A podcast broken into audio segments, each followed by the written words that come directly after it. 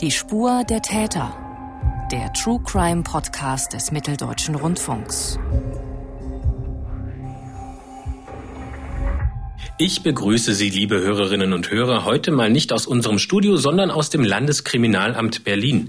Warum mein Kollege David Kopp und ich uns auf den Weg nach Berlin gemacht haben, das hat natürlich einen besonderen Grund. Wir haben nämlich heute die Möglichkeit, mal wieder einen Ermittler bei uns im Podcast zu Gast zu haben. Oder besser gesagt, wir sind bei ihm zu Gast im LKA 444 der Fachabteilung für Kunstdelikte. Wenn Sie unseren Podcast regelmäßig verfolgen, kennen Sie ihn schon. Neben uns sitzt heute der erste Kriminalhaupt Kommissar René Allange. Herzlich willkommen, Herr Allange. Ja, schönen guten Tag. Und heute beschäftigen wir uns mit einem Kriminalfall, der international für Aufsehen gesorgt hat. Denn er hat seinen Ursprung in der Zeit des Nationalsozialismus, zieht sich dann durch die DDR-Zeit bis ins Hier und Jetzt. Im Zentrum zwei überlebensgroße Bronzepferde, die einst vor Hitlers Reichskanzlei standen und eine weite, ungewöhnliche Reise hinter sich haben. David, dich habe ich auch gerade schon angekündigt. Schön, dass du auch wieder hier bist. Hallo. David Kopp hat zusammen mit unserem Kollegen Anim Röver den heutigen Fall recherchiert und einen Film dazu gedreht. Den finden Sie, liebe Hörerinnen und Hörer, wie immer in der ARD-Mediathek bei Kripo Live Tätern auf der Spur und mit einem Klick in unseren Podcast-Show Notes. Herr Allange, wir haben mit Ihnen ja bereits über die Ermittlungen gegen den Kunstfälscher Wolfgang Beltracchi gesprochen. Diesmal geht es um den Handel mit Kunstwerken aus der NS-Zeit. Ist das denn ein Bereich, mit dem Sie und Ihre Kollegen im Dezernat Kunstdelikte häufiger zu tun haben? Gibt es da überhaupt einen großen Markt für diese Kunstwerke? Also ich würde jetzt nicht sagen, dass wir damit häufiger zu tun haben. Wir haben mit verschiedenen Kunstwerken aus verschiedenen Epochen zu tun. Da hat man mitunter auch mal mit äh, NS-Devotionalien zu tun, aber auch mit ganz normalen Kunstwerken Kunstwerken, auch mit jüdischen Sachen, auch mit DDR-Kunst. Also das ist sehr verschieden und ja, auch sehr vielfältig. Warum sind denn diese Fälle, in denen es um NS-Kunst geht, ähm, für Sie und vielleicht auch für uns alle, auch um das unseren Hörerinnen und Hörern mal ein bisschen plastischer zu machen. Warum ist es so wichtig, sich mit diesen ähm, Delikten auch zu befassen und auch mit diesen Kunstwerken? Also warum, um es mal ein bisschen zuzuspitzen, könnte man diese Kunstwerke nicht einfach in irgendwelchen privaten Sammlungen vergammeln oder vermodern lassen? Für uns als Ermittler ist es immer wichtig, dass wir auch den Kunstwerken gegenüber absolut neutral ermitteln. Für uns spielt es also keine Rolle, ob das ein Kunstwerk aus der NS-Zeit ist oder aus der DDR äh, oder aus der jüngeren Vergangenheit. Bei uns sind die Kunstwerke, um die wir uns kümmern, ja häufig mit einer Straftat in Zusammenhang. Und da spielt es also dann keine Rolle, welche Herkunft das Kunstwerk hat. Da geht es darum, die Straftat aufzuklären. Und häufig ist das Kunstwerk nur ein Mittel davon und deshalb müssen wir dem ganz neutral gegenüberstehen. Und wenn wir uns jetzt nochmal die Kunstwerke und ihre Bedeutung genauer ansehen, welche Bedeutung haben denn NS-Kunstwerke heute für die Gegenwart, für die vielleicht politische Einordnung, für, die, für den historischen Zusammenhang? Ähm, warum sind die wichtig heute? Ich persönlich denke, dass es äh, wichtig ist, um den damaligen Zeitgeist richtig zu verstehen, weshalb bestimmte Umstände auch dazu führten, dass die Zeit halt so äh, gelaufen ist, wie sie halt passiert ist. Und Kunstwerke haben dort eine ähm, gewisse ja, Begleitrolle. Und äh, das muss man verstehen. Und ich denke, es ist wichtig, diese Kunstwerke zu sichern und zu erhalten, auch für die Nachwelt, um aus diesen Zeiten zu lernen und nicht dieselben Fehler nochmal zu begehen. Bevor wir jetzt konkret in den Fall einsteigen, David, kannst du uns mal ein Bild vermitteln von diesen monumentalen Kunstwerken und deren abenteuerliche Reise wir dann gleich zusammen mit Herrn Allange noch ein bisschen äh, rekonstruieren wollen? Also worum geht es hier konkret? Was können sich unsere Hörerinnen und Hörer da wirklich vorstellen? Also das sind Kunstwerke verschiedener Art, die haben aber alle es gemeinsam, dass sie sehr monumental sind. Da geht es zum Beispiel um Steinreliefs, die 10 Meter hoch sind, 40 Tonnen schwer. Da geht es vor allem um Bronzeskulpturen, beispielsweise athletische Männerkörper, sehr muskulös oder Frauenkörper in erotischen Sitzposen, alles aus äh, Bronze. Uh, Im Mittelpunkt heute werden äh, die sogenannten schreitenden Pferde stehen. Auch sie sind aus Bronze. Ähm, das sind sogenannte Hohlgüsse, mehr als drei Meter hoch, also größer als echte Pferde und auch tonnenschwer. Diese Kunstwerke, sie wurden gestaltet von Josef Thorak, einer der Lieblingsbildhauer von Adolf Hitler. Und alle diese Werke zeigen auch irgendwie, wie sich das äh, Dritte Reich damals darstellen wollte mit ihrer, mit der Gewaltigkeit, mit dieser Monumentalität. Herr Losch, für Sie hat der Fall im Mai 2013 begonnen. Wie ging es denn damals los? Was war so der erste Kontakt, den Sie mit den Thorak-Pferden hatten? Das erste Mal, dass ich überhaupt von diesen Pferdeskulpturen hörte, war im Jahr 2013, als wir von einer Informantin hier zu diesen Pferden informiert wurden. Sie berichtete, dass sie eine Kaufofferte erhalten hat, dass sie diese Pferde unter Umständen vermitteln könne für einen Millionenbetrag. Und sie erzählte auch, dass es sich um die Skulpturen handelte, die praktisch bei Adolf Hitler vor dem Arbeitszimmer in der neuen Reichskanzlei gestanden haben sollen. Sie informierte uns, weil sie auch annahmen, dass das eigentlich gar nicht so sein kann, dass jemand diese äh, Skulpturen einfach so für einen Millionenbetrag verkaufen könne, weil es sich unter Umständen ja vielleicht auch um Bundesvermögen handelt. Und das war so der Grund ihres Anrufs bei uns. Und so richtig interessant wurde es dann eigentlich erst, als sie uns auch eine Abbildung, eine farbige Abbildung äh, schickte, wo man also auch sah, dass es eine Halle ist äh, mit moderner Beleuchtung und da sah man eben diese beiden monumentalen Skulpturen und zwei Männer, die wir zunächst nicht identifizieren konnten und für uns war aber klar, wenn es die Skulpturen gibt, dann gibt es sie also auch jetzt in der Neuzeit. Sie sind offensichtlich wirklich noch irgendwie verfügbar. Weil Sie die Informantin gerade angesprochen hatten, das ist die Traude Sauer, das ist eine Kunsthistorikerin. Ähm, wie läuft denn die Zusammenarbeit mit solchen Informanten? Ähm, ist das eine, eine, eine stetige Zusammenarbeit äh, mit, dem, mit den Kunstexpertinnen und Experten in Deutschland, die Sie eben beim LKA für Kunstdelikte hier in Berlin führen? Ja, da muss ich zunächst einmal sagen, dass äh, wir als Polizei auf die großen Fälle, die wir so in der Vergangenheit gemacht haben, selten alleine kommen. Wir sind darauf angewiesen, dass wir informiert werden über außergewöhnliche Sachverhalte in der Kunstszene, müssen dann gucken, ob da Straftaten im Zusammenhang stehen. Und so ist das hier in dem Fall auch gewesen. Mit der Frau Sauer arbeiten wir als Polizei, äh, als Kunstfahnder äh, vom Landeskriminalamt schon sehr lange zusammen. Sie informiert uns hin und wieder mal über dubiose Angebote auf dem Kunstmarkt. Die überprüfen wir dann. Oftmals kommt auch gar nichts bei raus, aber dieser Fall ist hier einer, der uns zeigt, dass man auch bei solchen Fällen, die sich erstmal sehr abenteuerlich anhören, genauer hinhören muss und die Spuren verfolgen muss und dann hat man auch die Chance, einen interessanten Fall zu lösen. David, ihr habt euch ja für euren Film auch mit Frau Sauer getroffen. Welchen Eindruck hat sie denn auf euch gemacht? Also was hat sie aus eurer Sicht und in eurem Gespräch überhaupt dazu gesagt? Was hat sie dazu veranlasst, sich auch mit der Polizei dann in diesem Falle auch wieder in Verbindung zu setzen? Also Frau Sauer ist eine Seniorin, inzwischen Anfang 80, geistig sehr fit, muss man sagen. Mein Kollege hat ein sehr, sehr ausführliches Gespräch mit ihr geführt. Sie ist ehemalige Galeristin und ähm, prüft auch heute noch vermeintliche Meisterwerke auf ihre Echtheit. Das heißt, sie ist auch viel in Bibliotheken unterwegs, schaut sich die Geschichte von schon von Werken an, schaut, ob das alles so zusammenpassen kann.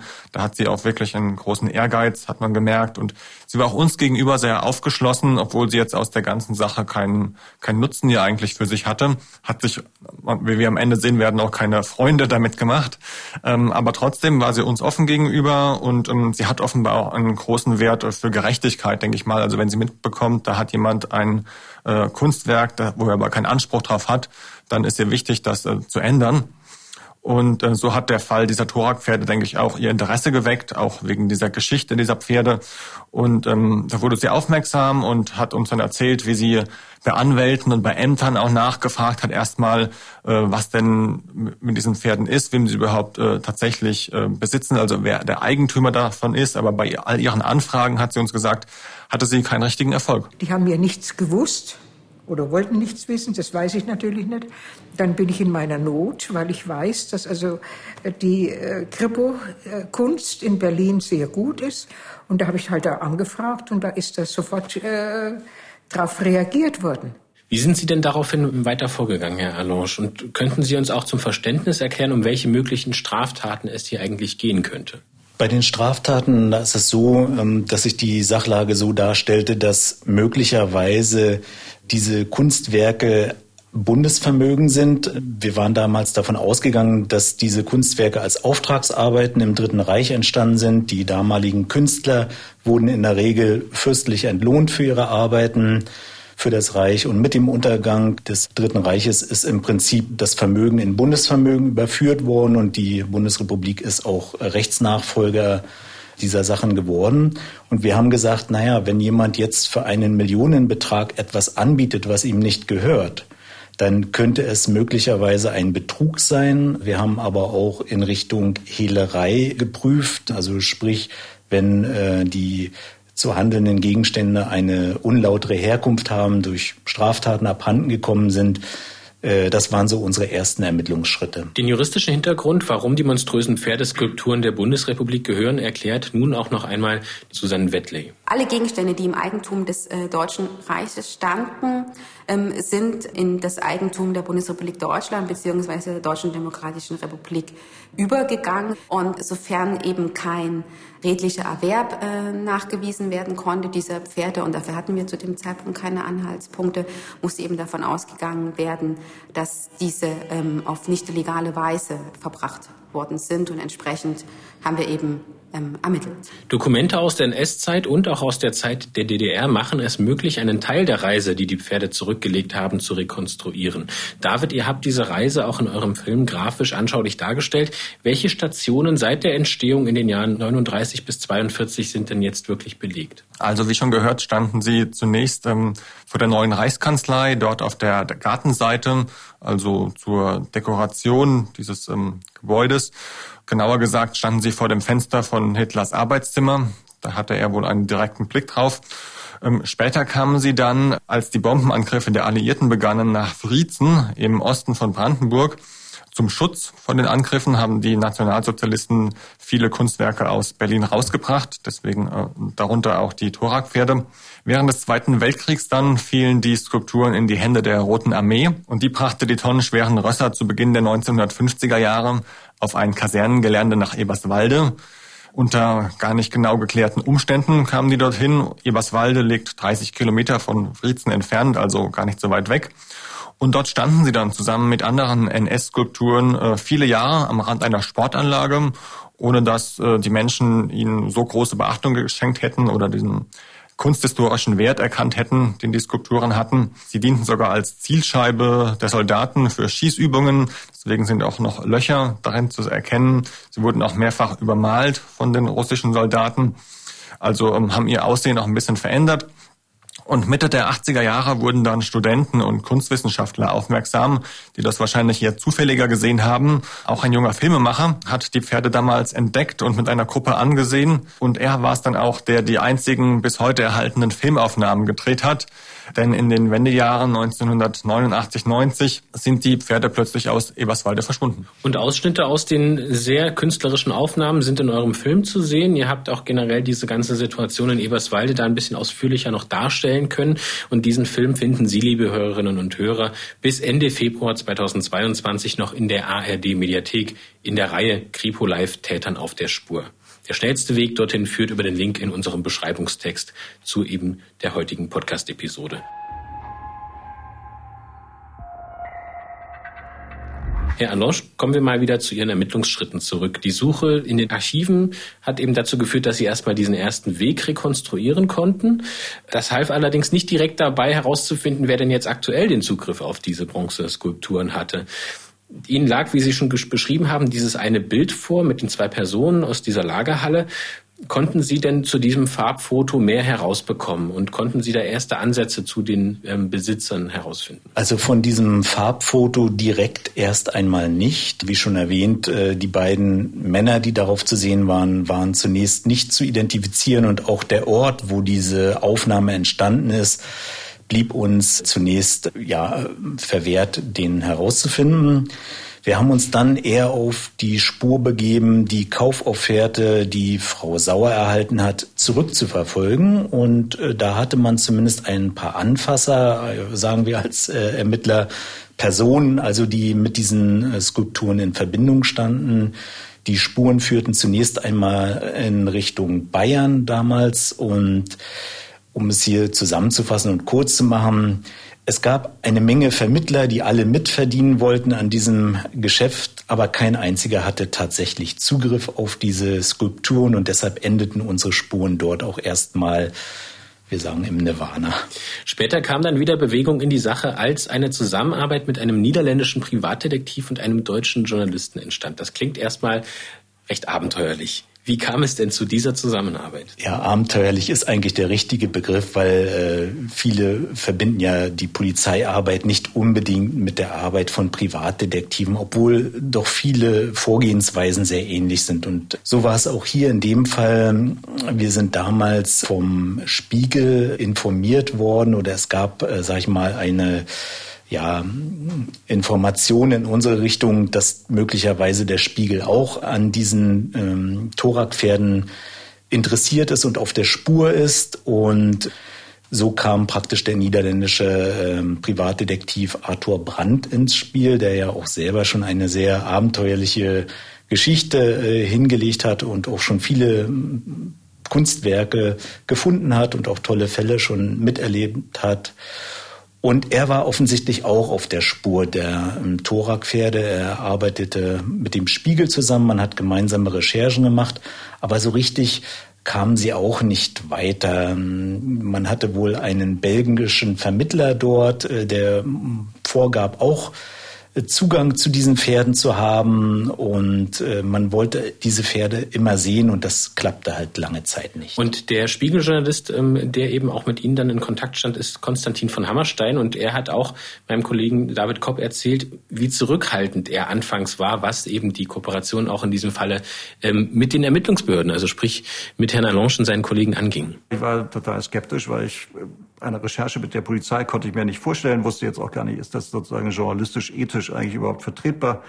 Ich habe dann mit unserer Rechtsabteilung geredet, die sagt, ja, warum eigentlich nicht? Dann habe ich mit meinem Chefredakteur geredet, da kann ich eigentlich, machen wir das, dass wir mit der Polizei zusammenarbeiten, habe ihm die Umstände dieses Falles erzählt und dann denkt er ein bisschen nach und sagt, ja, warum eigentlich nicht? Und dann habe ich nach zwei Wochen mich wieder mit René Allange getroffen und habe gesagt, komm, wir arbeiten zusammen. Wie lief denn dann diese Zusammenarbeit ganz konkret ab? Wie muss man sich das vorstellen als Außenstehender? Welche verschiedenen Ansätze und Spuren, Sie hatten es schon angedeutet, hatten Sie denn jetzt zusammen? Na, ich glaube, zunächst einmal ist wichtig zu verstehen, warum so eine Zusammenarbeit auch sehr fruchtbar sein kann. Für uns als Ermittler war zu diesem Zeitpunkt der Stand der Ermittlungen so, dass wir nicht richtig weitergekommen sind. Der Spiegel hatte aber auch weitergehende Erkenntnisse, Einblicke in Archive gehabt, die uns bis dahin verwehrt waren oder auch nicht bekannt waren. Und das waren neue Ermittlungsanhalte. Und man muss nur verstehen, dass die Polizei ein bestimmtes Ziel hat. Wir wollen nämlich die Straftat aufklären.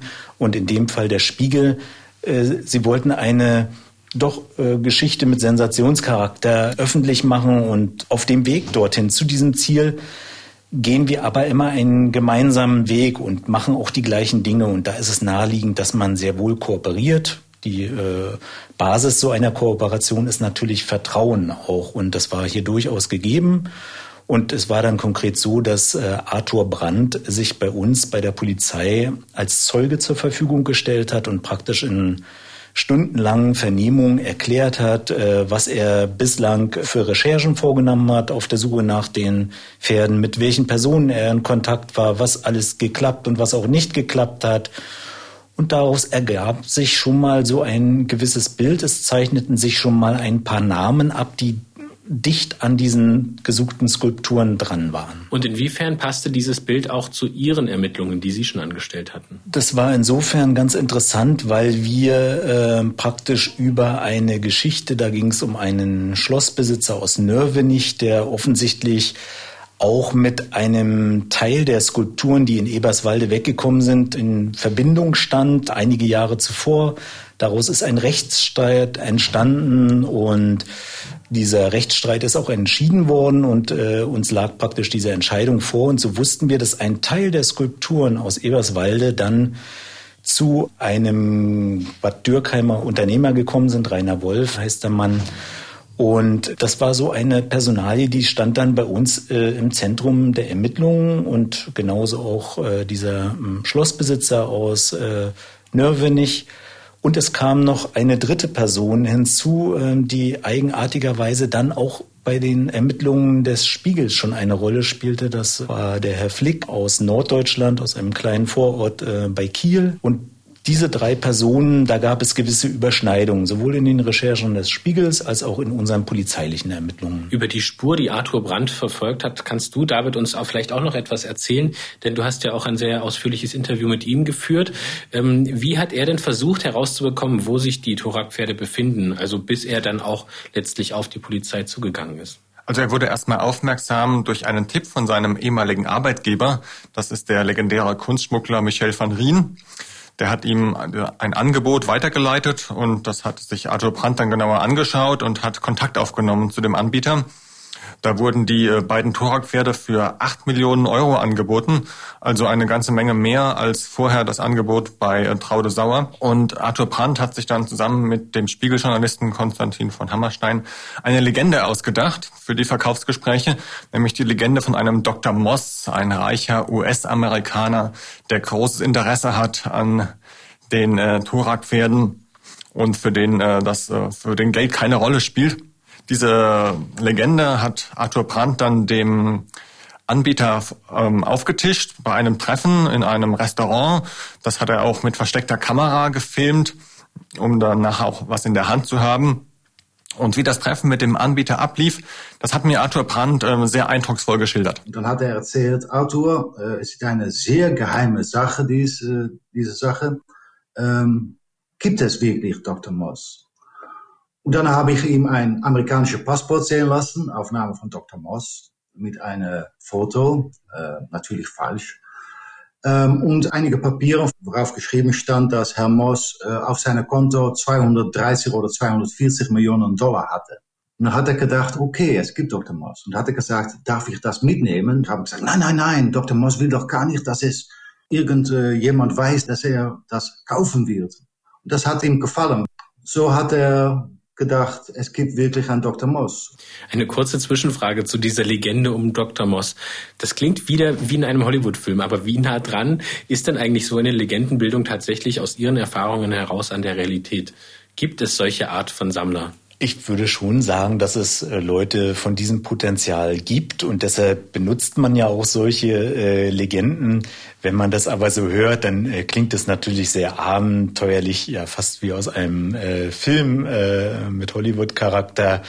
Aber die Legende schien ja zu überzeugen und äh, der Vermittler ist ja auch irgendwie darauf angesprungen. Wie ging es denn weiter, David? Ja, also der Vermittler hat tatsächlich angebissen und die Legende von Dr. Moss geglaubt, aber trotzdem kam Arthur Brandt nicht richtig voran, denn immer, wenn es konkret werden sollte, wenn es also um eine Besichtigung der Thorak-Pferde ging, da hat der Kunsthändler rumgedruckst und ähm, nicht gesagt, äh, ja, dann lassen Sie uns das mal anschauen, sondern ähm, er hat stattdessen andere NS-Kunstwerke angeboten, nämlich ähm, ein Steinrelief mit dem Titel Wächter vom NS-Bildhauer Arno Preker. Das ist zehn Meter hoch, 40 Tonnen schwer, also auch ein sehr gewaltiges Ding. Und da hat ähm, Arthur Brandt gesagt, ja, ähm, interessiert mich auch, wäre auch für äh, Dr. Moss sehr interessant. Also er hat versucht, äh, dran zu bleiben, die Sache warm zu halten. Und in dem Zusammenhang fiel dann auch der Name eines Mannes aus der Nähe von Kiel, wie wir eben schon gehört haben, ein Herr Flick, der äh, Sammler von Gegenständen aus der NS-Zeit ist. Und so kam er eben immerhin an diesen Namen.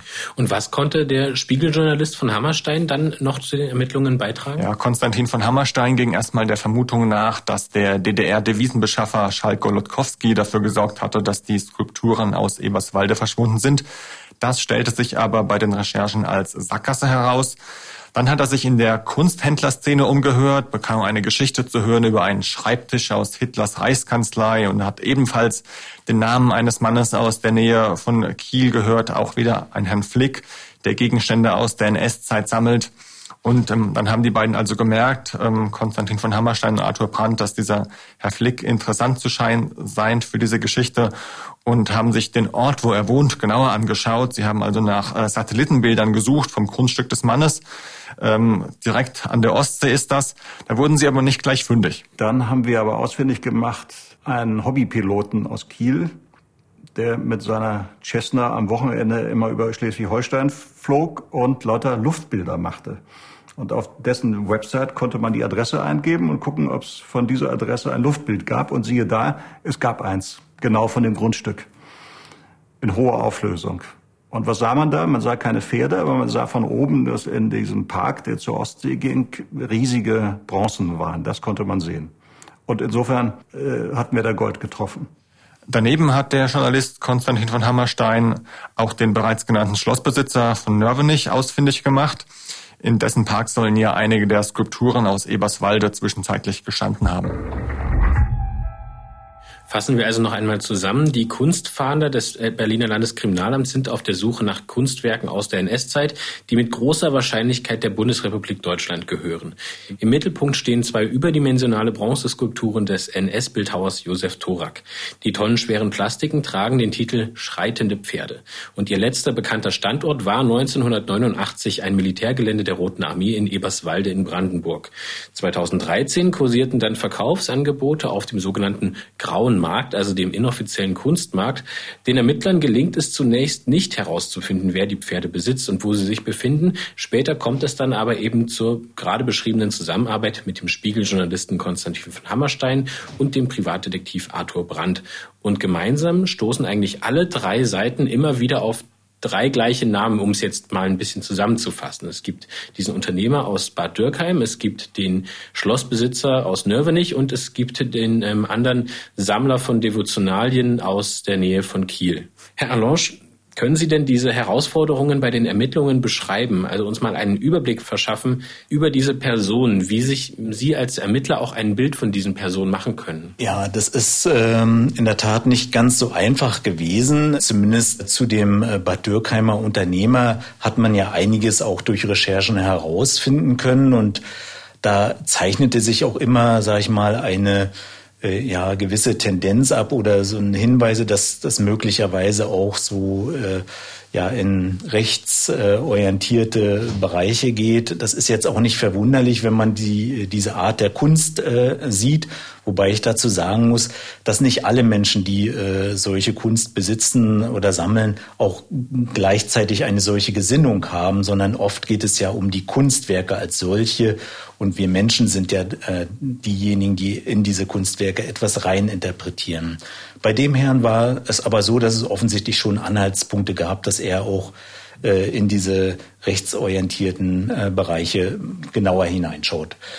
Bei dem Herrn aus dem Kieler Vorort, bei Herrn Flick, war es etwas schwieriger, schon was herauszufinden. Ich hatte am Anfang einen Schreck bekommen wegen der Namensidentität zu der tatsächlichen NS-Größe äh, Flick wo wir aber dann sehr schnell herausgefunden haben, dass es dort keinerlei äh, familiären Bezug gab. Aber als Ermittler ja, wird man zunächst einmal sehr schnell stutzig, ob dieser eventuellen Zusammenhänge. Der Schlossbesitzer aus Nörvenich war halt bekannt auch als äh, ein Galerist, äh, als eine Bezugsperson zu dem Künstler Arno Breker und stand wohl auch in familiären Kontakt zu den Breker Nachfahren oder zu der Frau äh, äh, von, von Breker noch. Und man kriegt in der Regel sehr schwer detaillierte Informationen zu diesen Personen. Große strafrechtliche Erkenntnisse lagen da äh, nicht vor in dem Bereich. Sie mussten ja die Erkenntnisse von ähm, Herrn Brandt und Herrn von Hammerstein auch sicherlich auch nochmal aus Ermittlersicht verifizieren. Wie sind Sie denn da vorgegangen? Ja, da ist man sowieso immer gut beraten, wenn man praktisch ähm, Sachen äh, immer noch mal durch eine mindestens eine zweite Quelle mit absichert oder vielleicht sogar noch irgendwelche Dokumente äh, hat, äh, die dann bei uns im Rahmen der Beweisführung wichtig sind. Aber es war schon so, dass die Angaben, die Arthur Brandt gemacht hat, sehr detailliert waren, sich auch in vielen Punkten schon deckten mit unseren Erkenntnissen. Wir hatten Namensgleichheiten da drinne, die gleichen Personen, die eine Rolle spielten. Und insofern waren wir schon davon überzeugt, dass äh, Arthur Brandt auf der richtigen Spur ist, dass wir auch auf der richtigen Spur sind und uns dem Ort der Skulpturen immer weiter annähern. Denn das war ja das Ziel unserer Ermittlungen. Sie haben jetzt auch ähm, gerade etwas näher diese drei Personen beschrieben und eben ihre ähm, Gemeinsamkeit, eben Kunst aus der Zeit des Nationalsozialismus zu sammeln. Was verbindet Sie denn jetzt ganz konkret in Bezug auf die Thorak-Pferde? Also wir hatten ja schon herausgefunden, dass es zwischen dem Schlossbesitzer und äh, dem Unternehmer äh, Rainer Wolf aus Bad Dürkheim praktisch diesen Rechtsstreit gab, in dem praktisch entschieden wurde über äh, Teile von Skulpturen, die mit den Thorak-Pferden zusammen in Eberswalde weggekommen sind Und äh, die wurden damals dem Rainer Wolf zugesprochen. Also bestand eine gewisse Wahrscheinlichkeit, dass er sie noch hat oder zumindest weiß, wo sie sind. Dann die Erkenntnisse des äh, Spiegels mit den hochauflösenden Luftbildaufnahmen und äh, der Person äh, Flick aus Kiel, wo man praktisch auch noch sehen konnte auf den Aufnahmen, dass er durchaus Interesse hat an großformatigen Skulpturen. Das konnte man auf den Aufnahmen sehen. Und eben dieser Schlossbesitzer, dessen Rolle wir nicht gleich so richtig einschätzen konnten. Er hat praktisch da zwar schon Zugriff äh, auf die Skulpturen gehabt, aber das war zu dem Zeitpunkt noch sehr schwer zu greifen. Bestand die Überlegung, diese Person dann auch zu kontaktieren oder wollte man das lieber erstmal nicht machen, um keine schlafenden Hunde zu wecken? Also man hätte sich für viele Wege entscheiden können, wie man an die Person herantritt. Äh, als Ermittler finde ich es dann nicht besonders gelungen, wenn man äh, ohne, sage ich mal, mögliche äh, Sachen, die einem Rechtsmittel zur Verfügung stellen, sprich also Durchsuchungsbeschlüsse oder ähnlichen, einfach hingeht, klingelt und dann eventuell dort abgewiesen wird und dann wieder von vorne anfangen muss. Wir haben uns also entschieden, dass wir doch eine geplante Polizeiaktion vorbereiten, also sprich auf konkret auf eine Durchsuchung uns vorbereiten. War es denn schwierig, auf dieser Grundlage, die Sie gerade beschrieben haben, einen Durchsuchungsbeschluss zu erwirken? Wie läuft da auch die Zusammenarbeit mit der Staatsanwaltschaft und wie haben Sie diese ersten Erkenntnisse letztlich auch so weit angefüttert, dass der Durchsuchungsbeschluss auch bei allen dreien dann eben ähm, genehmigt wurde? Wir müssen äh, zunächst einmal rückblickend sagen, dass wir hier auch eine sehr engagierte Staatsanwältin damals in diesem Fall hatten. Äh, man muss sich ja vor Augen führen, dass die Rechtsmaterie doch nicht so ganz einfach ist, also ich würde sogar sagen kompliziert ist. Und die Staatsanwältin hat sich da sehr gut eingearbeitet in diese Rechtsmaterie. Und äh, wir haben dann also äh, bezüglich des äh, versuchten Betruges, Schrägstrich Verdacht der Hehlerei ermittelt und gegen die drei genannten Personen bestand ein sogenannter Anfangsverdacht. Das ist die minimalste Form äh, des Verdachts. Äh, da kann man sehr schnell reingeraten, muss ich sagen, als Ermittler. Und da ist es ja auch unsere Aufgabe als Ermittler, auch später entlastende äh, Punkte beizutragen. Aber hier war es erstmal so, es lag ein Anfangsverdacht vor. Das äh, Amtsgericht äh, Berlin äh, Tiergarten hat daraufhin Durchsuchungsbeschlüsse für die Tatverdächtigen erlassen und die wurden dann im Mai 2015 vollstreckt. Wie haben Sie diese Durchsuchungen ganz konkret vorbereitet? Auch jetzt ganz praktisch gesehen, Sie konnten ja nicht an allen drei Orten gleichzeitig sein.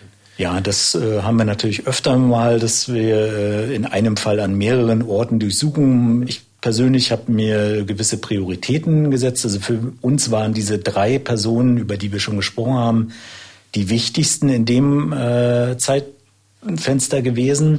Wir haben aber ja auch noch die Vermittler gehabt, an die wir ja auch zeitgleich rangehen äh, wollten. Sprich, wir hatten also doch eine Vielzahl an Durchsuchungsbeschlüssen, die vollstreckt werden sollten und haben natürlich unsere Kollegen im Bundesgebiet, also hier ganz konkret das Bayerische Landeskriminalamt und auch unsere Kollegen in Nordrhein-Westfalen und äh, in Kiel informiert von den Landeskriminalämtern, haben uns auf einen Durchsuchungstag geeinigt und praktisch die Durchsuchung auf diesen Punkt vorbereitet. Und wenn man schon mit monumentalen Kunstwerken rechnet bei einer äh, Durchsuchung, wie wird das praktisch vorbereitet? Ja, also die Logistik, die sollte schon immer gut vorbereitet sein, aber äh, ehrlich gesagt, in diesem Fall haben wir solche Vorkehrungen nicht getroffen, weil wir uns erstmal davon wirklich überzeugen wollten, dass wir diese Skulpturen finden und als Polizist sind wir dann meistens auch in der Lage, spontan Entscheidungen zu treffen, sehr schnell Unterstützer zu finden, ähm, die dann praktisch uns bei solchen Sachen helfen. Also wir haben jetzt nicht unseren Fokus am Anfang auf den Abtransport äh, gelegt, sondern wir wollten sie ja erst mal finden. Wie verliefen denn dann die Durchsuchungen am 20. Mai 2015? Vielleicht fangen wir mal bei dem Schlossbesitzer in äh, Düren an. Also die Durchsuchung bei dem Schlossbesitzer, da war ein Kollege von mir, äh, von meiner Dienststelle mit, mit den örtlichen Kräften vor Ort äh, gewesen. Die bezeichne ich mal im Nachgang als interessant. Wir haben praktisch einige Unterlagen noch gefunden und auch die Bestätigung, dass also einzelne Skulpturen ähm, aus Eberswalde dort eine Zeit lang äh, aufgestellt waren äh, in der öffentlichen Parkanlage, also auch für jedermann sichtbar. Interessant war dann auch, dass wir Teile des äh, Reliefs äh, Wächter und noch von zwei anderen äh, Großreliefs zumindest Spuren davon fanden, dass die auch dort gewesen sind eine Zeit lang. Äh, wir haben Fotos gefunden von der Anlieferung und von der Abholung der Kunstwerke äh, und halt eine Bestätigung nochmal von dem Schlossbesitzer, dass diese Sachen dann auch wirklich alle an den Bad Türkheimer Unternehmer zurückgegangen sind. Und wie sah es dann bei dem Sammler von NS-Devotionalien bei Kiel aus? Da waren Sie dann selbst mit vor Ort? Ja, das war der Ort, wo ich dann selber ähm, war, weil ich für den zunächst interessantesten Ort hielt. Nach meiner Einschätzung war die Wahrscheinlichkeit sehr groß, dass wir dort etwas finden. Das war ein, sag ich mal, ein von außen unscheinbares Anwesen, aber natürlich in gehobener Lage in, in Kiel. Wir haben damals dort geklingelt. Der ähm, Hausbesitzer, Herr Flick, hat uns damals persönlich geöffnet. Äh, seine Frau war auch anwesend äh, gewesen. Das war auch alles sehr freundlich. Wir haben praktisch den äh, Durchsuchungsbeschluss vorgezeigt und Herr Flick hat damals gesagt, ja, ich kann mich da noch erinnern an die Skulpturen. Ähm, die habe er damals als Sicherheit für ein Darlehen, äh, was er dem äh, Herrn Wolf gegeben hat. Über 300.000 D-Mark waren das, glaube ich. 1996, äh, da hat er die Skulpturen, die beiden Pferdeskulpturen als Sicherheit bekommen. Und nachdem das Darlehen zurückgezahlt wurde, hat er die Skulpturen auch Herrn Wolf wieder zurückgegeben, beziehungsweise sie wurden in einer nächtlichen Aktion abgeholt.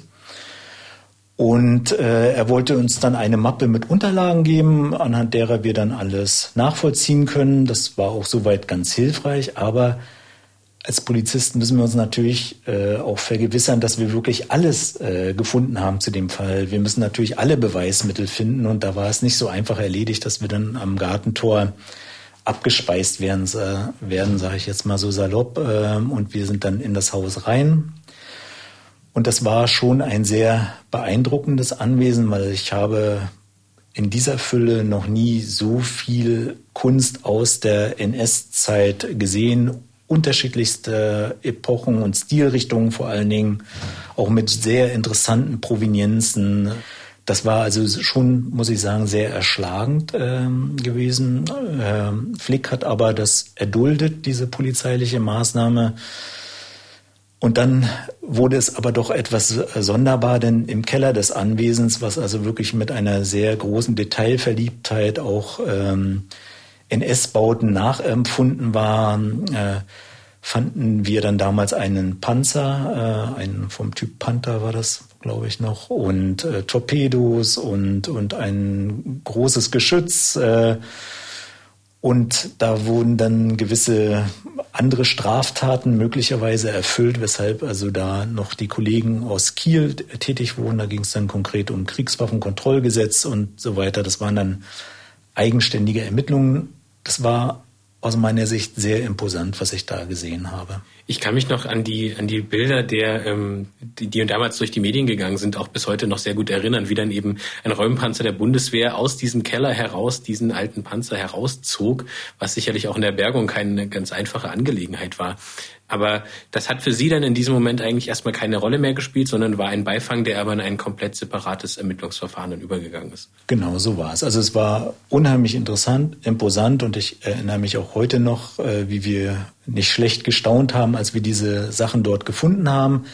Für unseren Fall, für die Thorak-Pferde, war das aber dann Tatsache ein nebensächlicher Fall. Für die Kollegen aber in Kiel natürlich umso bedeutsamer, weil da wurde ja auch noch viele Jahre dran ermittelt. Um, um die Sache einmal abzuschließen, ähm, David, kannst du uns vielleicht mal kurz einordnen, wie der, äh, wie der Fall juristisch dann am Ende ausgegangen ist? Ja, da gab es im Sommer 2021 eine Entscheidung, da ging das Verfahren zu Ende, also sechs Jahre nach der Durchsuchung, ein ganzes, eine ganze Weile später.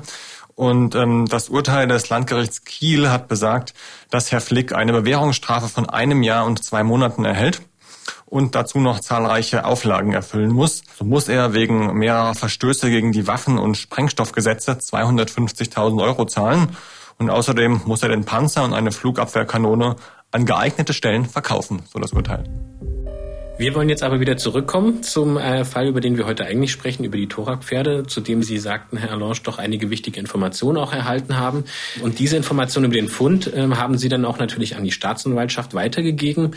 Im Interview hat uns dann Susanne Wettley gesagt, dass sie sich an diesen Moment noch sehr gut erinnern kann. Man wartet dann ja im Rahmen solcher Maßnahmen immer auf die entsprechende Rückmeldung durch das LKA und äh, hofft natürlich auch, dass man äh, das findet, was man auch sucht. Und das hat mich gefreut. Ich war auch ein bisschen erleichtert, dass wir sie gefunden haben, weil es doch ja ein großer, auch bundesweiter Einsatz war an verschiedenen Durchsuchungsorten. Das freut einen natürlich immer als Staatsanwältin, wenn man dann auch das erreicht, was man bezweckt mit einer strafprozessualen Maßnahme. Und das war ja dann der Fall. Wie lief denn die Untersuchung in Bad Dürkheim? Was äh, haben die Kolleginnen und Kollegen dann dort finden können? Ja, Bad Dürkheim stellte sich letztendlich dann als der interessanteste Ort heraus. Dort waren Kollegen von mir auch mit örtlichen Polizeikräften im Einsatz.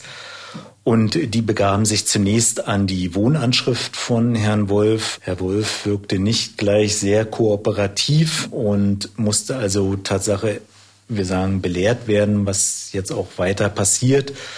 Und äh, er hat nicht gleich den äh, Aufbewahrungsort äh, seiner Geheimnisse preisgegeben. Es bedurfte dann doch einiger Überzeugungsarbeit auch meiner Kollegen damals.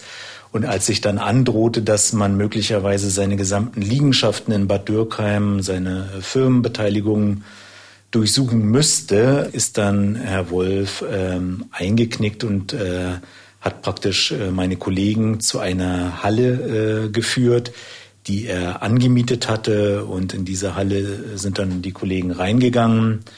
Da stand auch vieles andere noch, so alte Fahrzeuge herum, aber es waren auch auf den ersten Blick erkennbar äh, Skulpturen, großformatige Skulpturen zu sehen, die mit Tüchern abgedeckt waren. Und als dann diese Tücher weggezogen wurden, äh, sah man dann schon ähm, einige Statuen, die praktisch in Eberswalde weggekommen sind. Und so war es dann am Ende auch mit den schreitenden Pferden, die da etwas abseits in einer Ecke standen, auch mit Tüchern verhüllt waren. Aber man konnte schon anhand der Konturen erkennen, dass sich darunter die gesuchten Pferdeskulpturen befanden. Wie muss man sich das vorstellen? Haben Sie den ganzen Tag dann am Telefon verbracht? Wie haben Sie davon erfahren, dass die Pferde gefunden wurden? Ja, das war äh, schon ein Tag, wo ich sagen würde, an dem Tag habe ich am meisten in meinem Leben telefoniert. Es ging ja darum, die Verbindung auch zu meinen Kollegen äh, zu halten, nach Nörvenich, nach Bad Dürkheim, aber auch nach Bayern, wo die Durchsuchungen bei diesen Vermittlern noch liefen. Und so nach und nach erfuhr ich dann von den Kollegen, äh, das war so stückchenweise, ach, wir haben eine Skulptur gefunden und wir haben noch eine gefunden und äh, irgendwann hat dann jemand gesagt, wir stehen vor den äh, gesuchten Pferdeskulpturen. Also es war schon ein sehr einprägsamer Moment. Und was haben die Kollegen dann mit diesen Pferden gemacht? Mit dem Fund der Pferde drohte sich natürlich ein großes logistisches Problem an, äh, weil wir mussten ja die Entscheidung treffen, beschlagnahmen wir sie, äh, nehmen wir sie da jetzt raus, äh, belassen wir sie am Ort. Es gibt ja mehrere Möglichkeiten für die Ermittler. Wir haben dann in Abstimmung mit der Staatsanwaltschaft entschieden, dass wir nur die Pferdeskulpturen dort aus der Halle versuchen herauszuholen, weil die konkret auch Gegenstand des Strafermittlungsverfahrens waren. Beschlagnahmt wurden alle äh, Skulpturen, die dort eine Rolle spielten, aber eben konkret aus der Halle rausgeholt wurden nur die Pferdeskulpturen.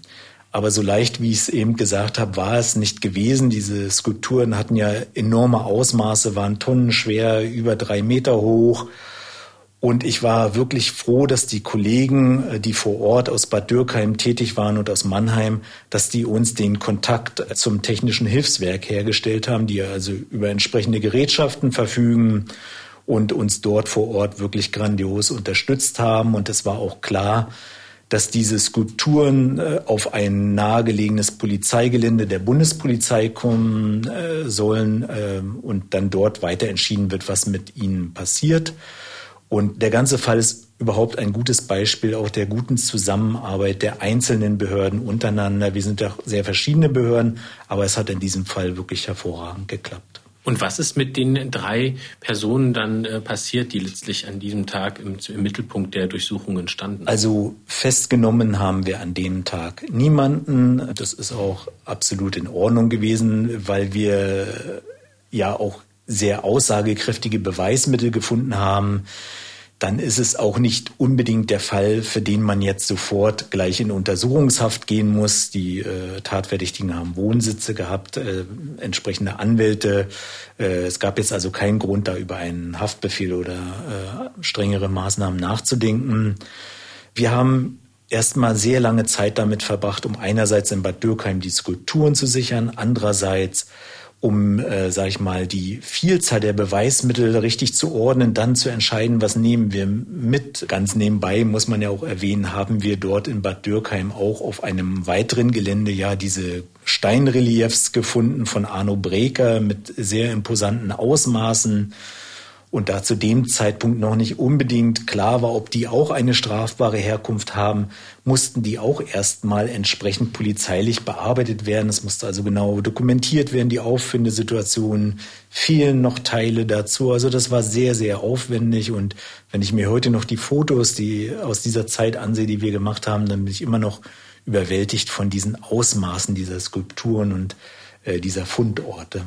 Nun haben Sie also die Pferde am Ende doch gefunden.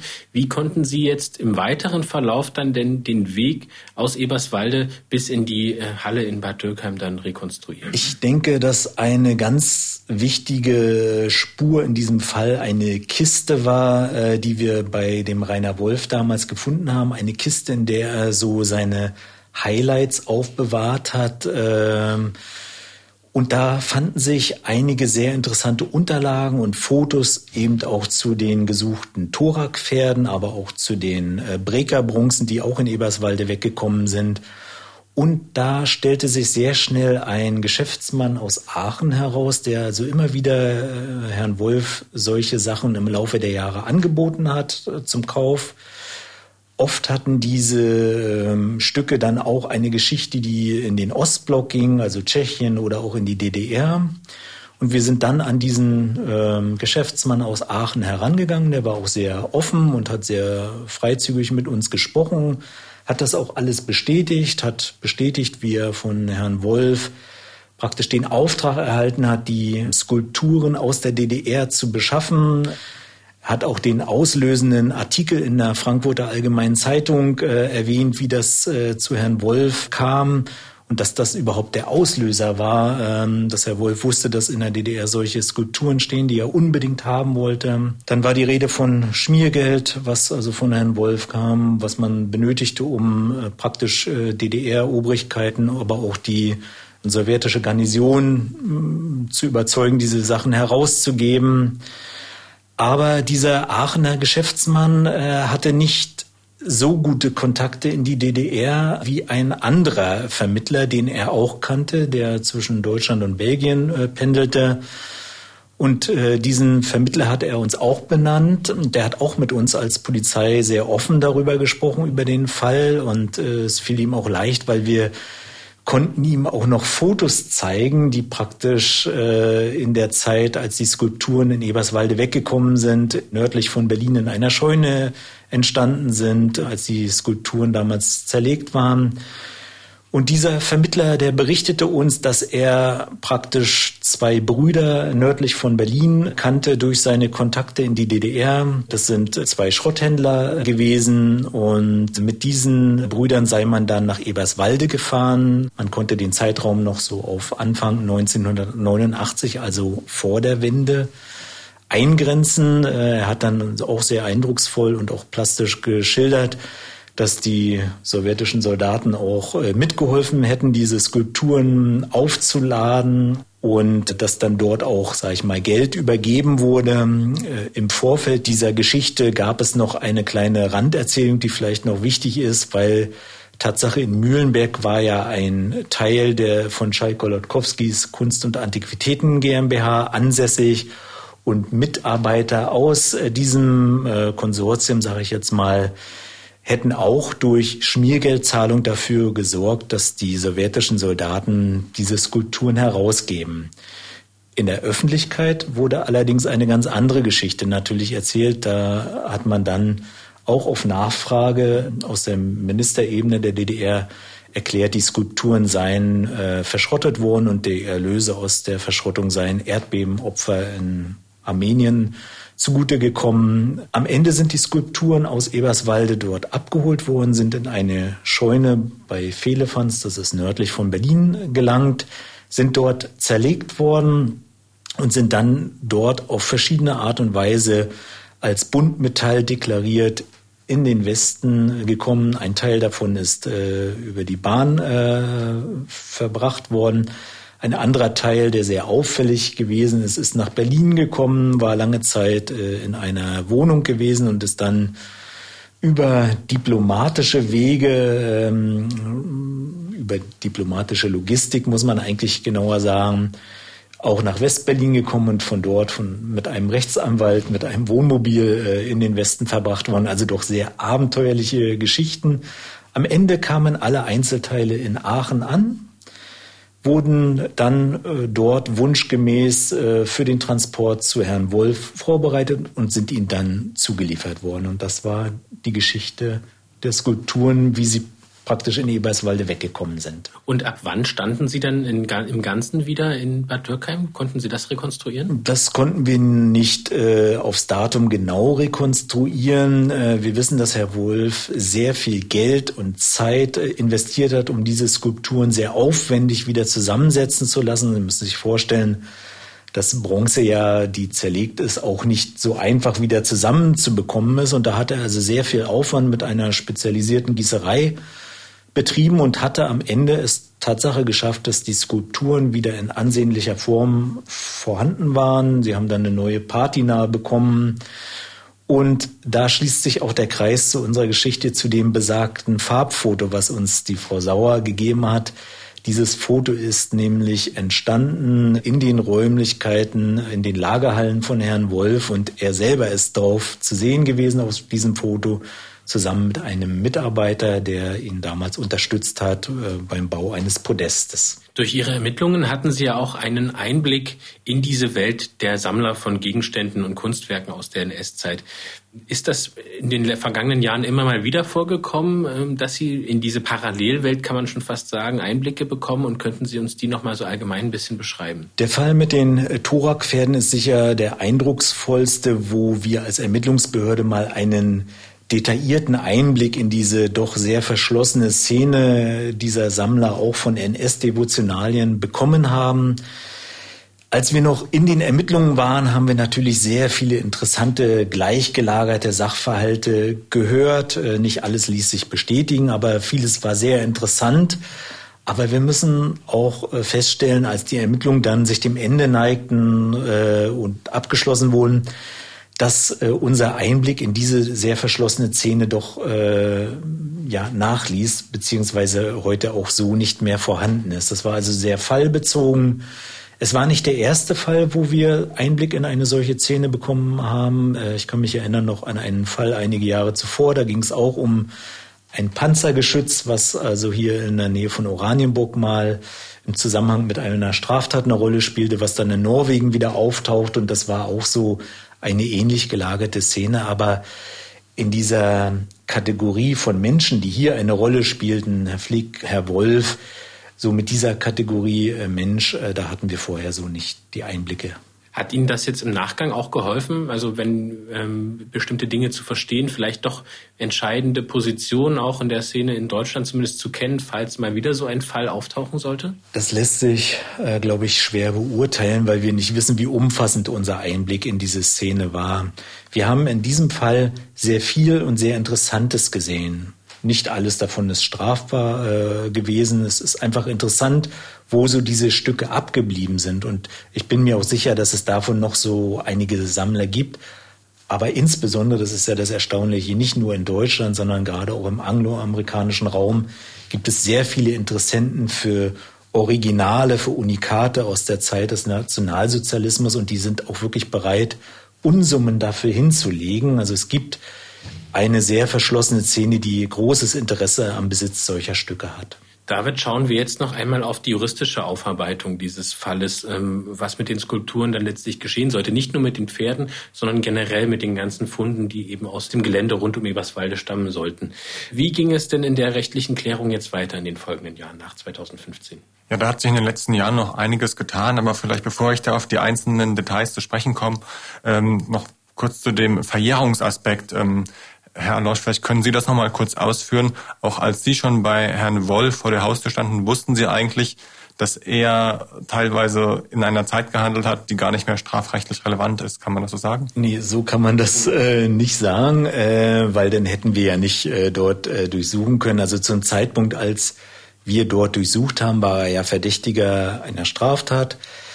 Und da war noch nicht klar, dass äh, diese Tat vielleicht verjährt sein könnte. Das hat sich dann erst im Laufe der Ermittlungen herausgestellt, als wir dann die gesamten Beweismittel ausgewertet haben, war klar, dass er schon sehr, sehr lange vorher begonnen hatte, diese Skulpturen abzusetzen. Und dieser Zeitraum, der war Tatsache dann strafrechtlich verjährt.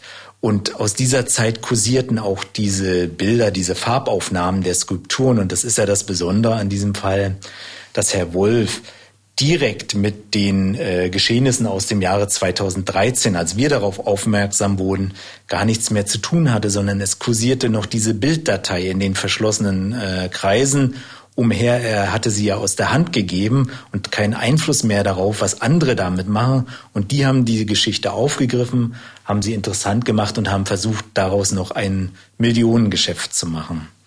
Aber in seinem Fall war es dann wirklich so, dass die Tatvorwürfe, die äh, ihm zur Last gelegt wurden, Tatsache strafrechtlich verjährt waren, aber es stellt sich dann immer erst am Ende der Ermittlungen heraus. Das heißt, es gab deswegen auch keine Anklage wegen Hehlerei zum Beispiel oder versuchtem Betrug. Genau, so ist es. Wir können jetzt mal noch schauen, was aus den Pferden vielleicht geworden ist zunächst. Die stehen nach wie vor in einer Halle der Bundespolizei in Bad Bergzabern ähm, in der äh, Pfalz.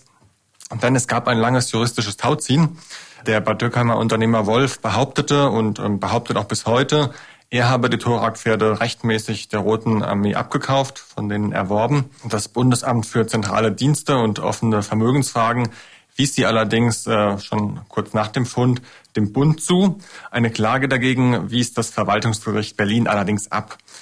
Im Mai 2015 dann hat die Bundesrepublik ähm, geklagt, und zwar gegen den Unternehmer auf Herausgabe der Skulpturen, obwohl sie ja tatsächlich ja schon beschlagnahmt war, aber trotzdem juristisch heißt das wahrscheinlich so, äh, Klage auf Herausgabe. Und damit wollte die Bundesrepublik ihren Anspruch auf ähm, die Herausgabe der beiden Bronzepferde und eben auch von vier weiteren Bronzeskulpturen geltend machen. Allerdings ähm, hat sich, ähm, haben sich die Vertreter der Bundesrepublik dann ein bisschen anders entschieden, denn ab Dezember 2020 hat die zuständige Kunstverwaltung des Bundes außergerichtlich verhandelt mit Herrn Wolf und seinen äh, juristischen Vertretern. Und man hat also eine ähm, Einigung angestrebt, die kein Gerichtsurteil umfasst. Also man hat versucht, sich außergerichtlich zu einigen.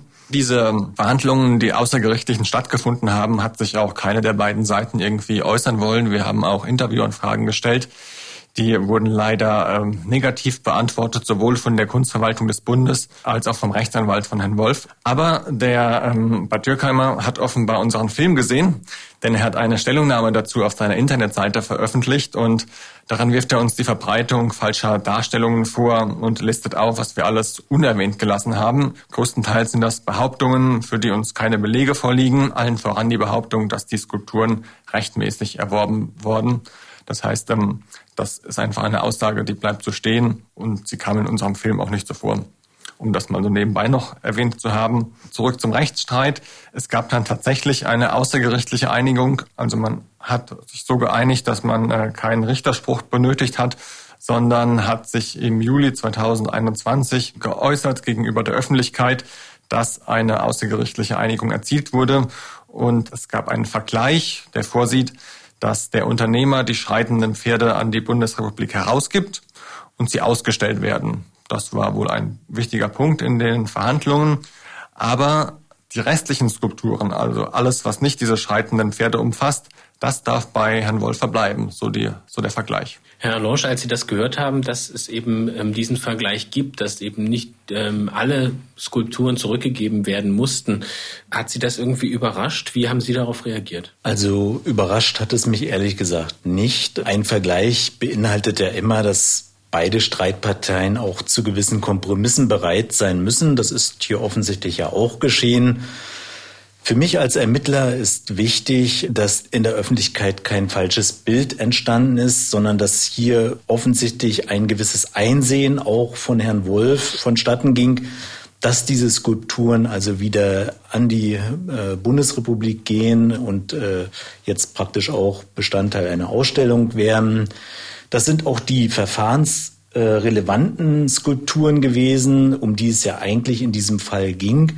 Die anderen Skulpturen waren, sage ich mal, nicht Bestandteil des Verfahrens. Sie äh, schwirrten zwar immer am Rande mit, aber es waren jetzt nicht konkret Gegenstand unserer Ermittlungen. Wir wussten nur, dass sie zusammen mit den Pferden weggekommen sind. Insofern kann ich auch damit leben, wenn sie halt bei Herrn Wolf bleiben. Ich gehe auch davon aus, dass sie erhalten bleiben, denn mir als Ermittler, als Kunstfahnder geht es vor allen Dingen darum, dass diese Stücke, egal welchen Hintergrund sie haben, dass sie für die Nachwelt erhalten bleiben. Daran sehe ich auch in gewisser Weise meinen Auftrag. Und wir haben jetzt hier eine Einigung und das ist der Kompromiss und ich glaube, dass man damit leben kann. David, wir haben die äh, Ausstellung angesprochen. Wie geht es denn jetzt für die Pferde weiter? Wann ähm, werden sie denn in der Öffentlichkeit zu sehen sein? Also sie sollen in Berlin gezeigt werden, die Stadt, wo sie ganz ursprünglich auch mal standen. Allerdings äh, nicht vor irgendeinem Regierungsgebäude oder so und auch nicht im Deutschen Historischen Museum oder in der Topographie des Terrors. Die beiden Ausstellungsorte die waren zwischenzeitlich im Gespräch, sondern sie sollen gezeigt werden in der Zitadelle Spandau, die wohl kaum ein Nicht-Berliner kennt. Das ist eine Renaissance-Festung am Stadtrand von Berlin mit einem kleinen Museum drinnen. Und äh, dort sollen die schreitenden Pferde in eine bestehende Ausstellung integriert werden. Die Ausstellung hat den Titel Enthüllt Berlin und seine Denkmäler. Ziel der Ausstellung ist es, alle Umbrüche der deutschen Geschichte anhand von Denkmälern und Kunstwerken nachzuvollziehen. Und das Museum in der Spandauer Zitadelle hat sich selbst gar nicht um eine Ausstellung der Bronzepferde bemüht. Man sei vom Bund gefragt worden, hat uns Leiterin Urte Ewert gesagt. Ich habe äh, nicht um die schreitenden Pferde gebeten, aber dass sie jetzt hierher kommen, ähm, das passt definitiv auch in die Ausstellung. Ähm, Sie sind eben genauso wie die anderen Denkmäler schon auch als Repräsentation eines bestimmten Systems gedacht gewesen. Also insofern sind sie dann eben doch auch in gewisser Hinsicht politische Denkmäler, die man hier ausstellen kann. Ja, und wann genau sie zu sehen sein werden, das steht noch nicht fest. Ähm, erst soll im Museum mal Platz geschafft werden für die großen Skulpturen. Sind ja mehr als drei Meter hoch. Und der Transport wird auch nicht ganz einfach. Der soll frühestens im Mai 2022 erfolgen und die Ausstellung dann frühestens im Herbst 2022. Herr Alonge, vielleicht eine abschließende persönliche Frage. Was halten Sie ähm, ganz persönlich davon, dass die Pferde jetzt in der Zitadelle Spandau ausgestellt werden sollen? Also ich denke durchaus, dass das ein Ort ist, der dafür in Frage kommt. Die Zitadelle Spandau, sag ich mal, klar unter Berlinern ist es bekannt, aber sie hat ja auch einen äh, sehr interessanten Punkt. Wir haben jahrelang war das ja auch die Stätte, wo, sag ich mal, NS-Kriegsverbrecher äh, Rudolf Hess äh, inhaftiert war. Insofern kann man durchaus diesen Kontext sehen und äh, die äh, Museumsleiterin hat, glaube ich, schon die treffenden Worte gefunden, warum unsere Skulpturen dort sehr gut in die Ausstellung reinpassen. Herr Anonge, vielen Dank für die Zeit und Ihre Schilderung zu diesem langen, aber schließlich doch sehr erfolgreichen äh, Suchen und Recherchen nach den Thorak-Pferden. Vielen Dank, dass wir hier bei Ihnen im LKA sein durften. Bitte sehr und jederzeit gerne wieder. Sie hatten auch unseren Kollegen im Vorgespräch gesagt, dass das ein besonderer Fall ist, den Sie auch so in Ihrer Karriere noch nicht erlebt haben und den Sie auch nicht unbedingt vergessen werden. Und so ähnlich sieht das auch Staatsanwältin Susanne Wettley, ähm, vor allem weil sich der Fall eben in diesen verschiedenen Epochen dargestellt hat. Es ist geschichtlich eine wahnsinnig spannende Zeit, in der viel passiert ist und das spielt ja auch alles eine Rolle, ähm, wie die Rechtssysteme zu welcher Zeit waren und wie das weitergeht. Und es ist natürlich dann auch äh, diese Geschichte mit den Pferden, die dann zerlegt worden sein sollen sollen und dann eben entsprechend über Limousinen rübergeschmuggelt werden sollen, über die innerdeutsche Grenze. Es ist ja eine, eine Geschichte wie aus einem Kriminalroman. So ist ja nicht jeder unserer Fälle, die wir so haben. Das ist schon was sehr Spezielles, ähm, was auch so die Besonderheiten in diesem Ost-West-Gefüge auch so ein bisschen beschreibt. David, auch vielen Dank an dich, dass du dein Wissen hier mit uns geteilt hast, auch zu Gast bei uns im Podcast warst. Gerne. Und an dieser Stelle auch nochmal der Hinweis auf den Film, den äh, mein Kollege David Kopp zusammen mit unserem Kollege Arnim Röver gedreht hat. Den Film finden Sie wie immer in der ARD Mediathek bei Kripo Live Tätern auf der Spur und natürlich auch über den Link in unseren Show Notes. Wenn Ihnen diese Episode von Die Spur der Täter gefallen hat, abonnieren Sie gerne unseren Podcast, so erhalten Sie auch automatisch die nächste Episode in zwei Wochen. Dann melden wir uns wieder mit einem aktuellen Kriminalfall. Bei Fragen oder Rückmeldungen freuen wir uns über eine E-Mail von Ihnen. Die Adresse lautet die-spur-der-täter mit ae.mdr.de. Mein Name ist Mathis Kiesig. Vorbereitet wurde diese Episode wieder von meinem Kollegen David Kopp und produziert wieder von Ingo Naumann. Vielen Dank fürs Zuhören und bis zum nächsten Mal. Sie hörten den True Crime Podcast Die Spur der Täter. Eine Produktion des Mitteldeutschen Rundfunks.